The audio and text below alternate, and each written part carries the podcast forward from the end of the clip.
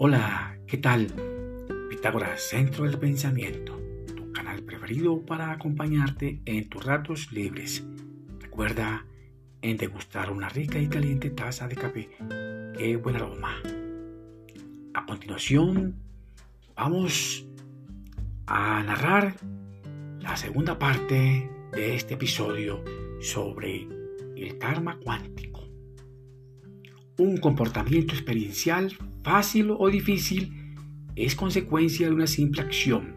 Si el efecto es correcto, él te ayudaría al crecimiento espiritual y conectará tu alma corregida a un nivel superior de conciencia.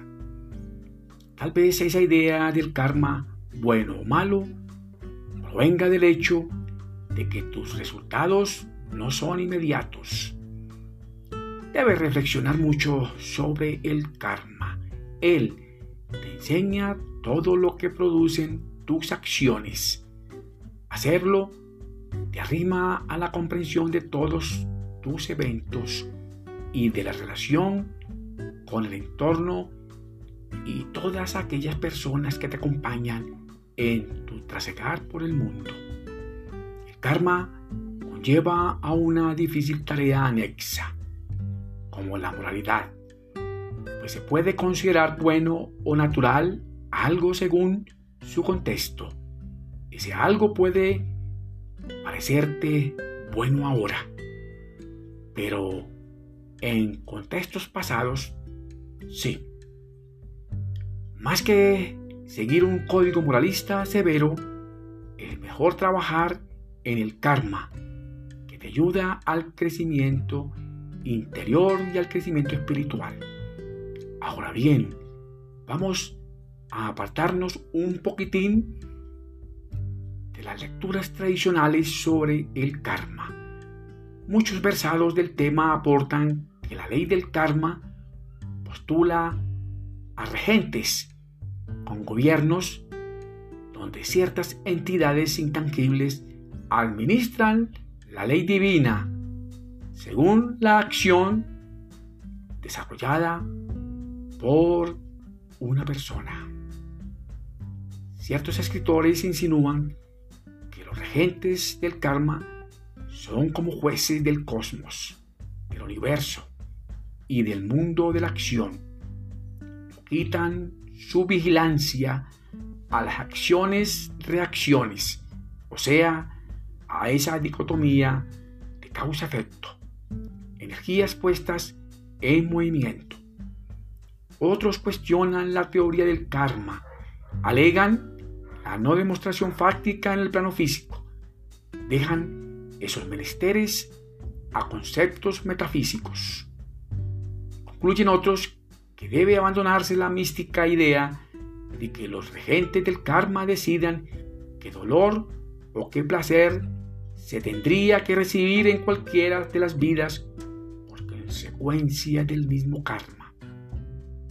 Se atreven a refutar la teoría que el alma se reencarna en alguna u otra entidad humana o subalterna por una simple fusión.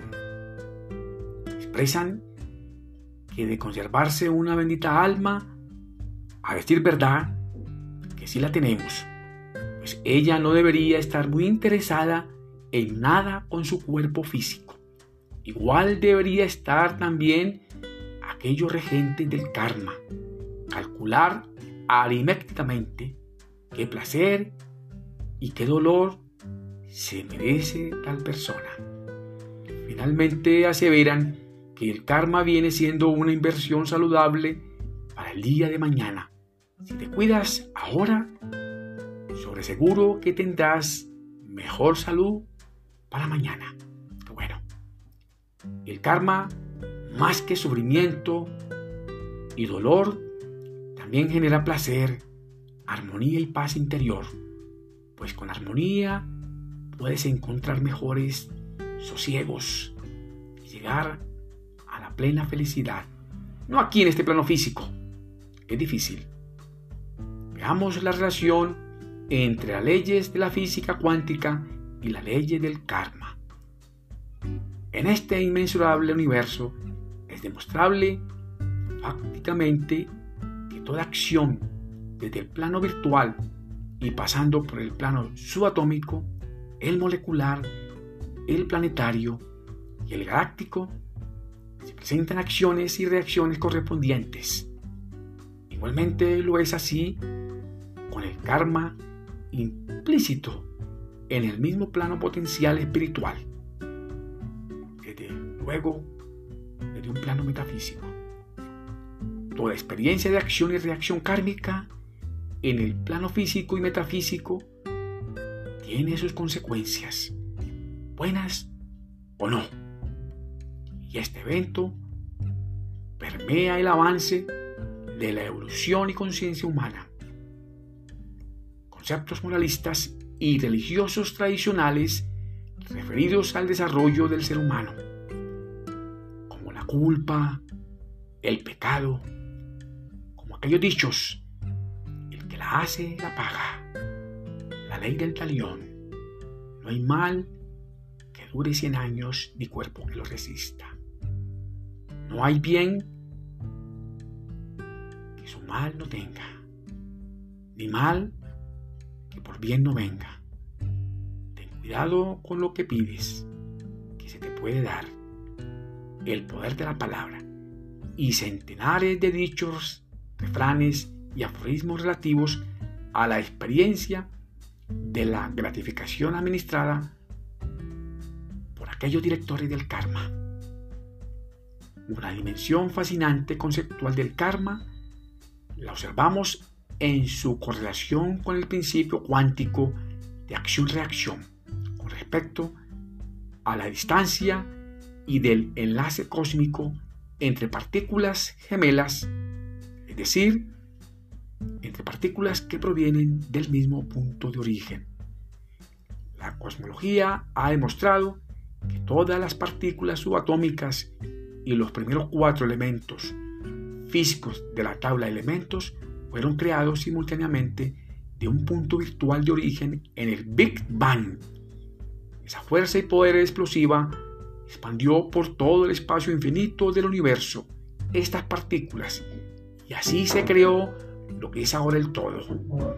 La ley del universo como la del karma te hacen consciente de la responsabilidad por tus acciones y reacciones. También crea en ti el temor racional de cometer un acto cruel e inhumano, principalmente porque no aspiras que igual te suceda.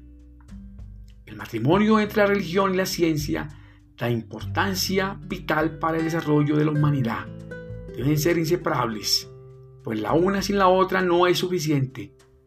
Toda religión que relega la ciencia es un atraso. Así las cosas, ambas conllevan a una mejor educación más ilustrada. En sánscrito, el karma simplemente es acción. En esencia, todo lo que hacemos libera pura energía que te beneficia o no, que de una u otra manera esta misma energía puede retornar por igual sendero a su lugar de origen. Así lo hace el boomerang. El pensamiento, una palabra o una acción de alguien igual libera energía que retorna y refleja aquella intención y atención original de su causa. Así son las fuerzas físicas que trabajan en el mundo de la acción. Tienen su efecto o karma Todas las leyes del universo son inalterables. Enseñan que debes ser considerado y consciente de tus propias acciones. Tendrías consecuencias. De cierta manera, con la ley de causa-efecto, también crearás tu propia armonía o sufrimiento. Un infierno o un paraíso. Tú eliges. Es posible que de ningún modo sienta los resultados de las acciones en este mundo terrenal transitorio. Pues también tales consecuencias tendrán más importancia cuando se vean manifestadas en la luz de los viajes espirituales en planos superiores. Qué bueno. Recuerda visitar tu canal Pitágoras, Centro del Pensamiento, allá en YouTube, tu canal preferido Éxitos para ti, para tu familia y tus amigos. Que mi Dios el Grande los proteja y los bendiga. Nos vemos en un próximo episodio.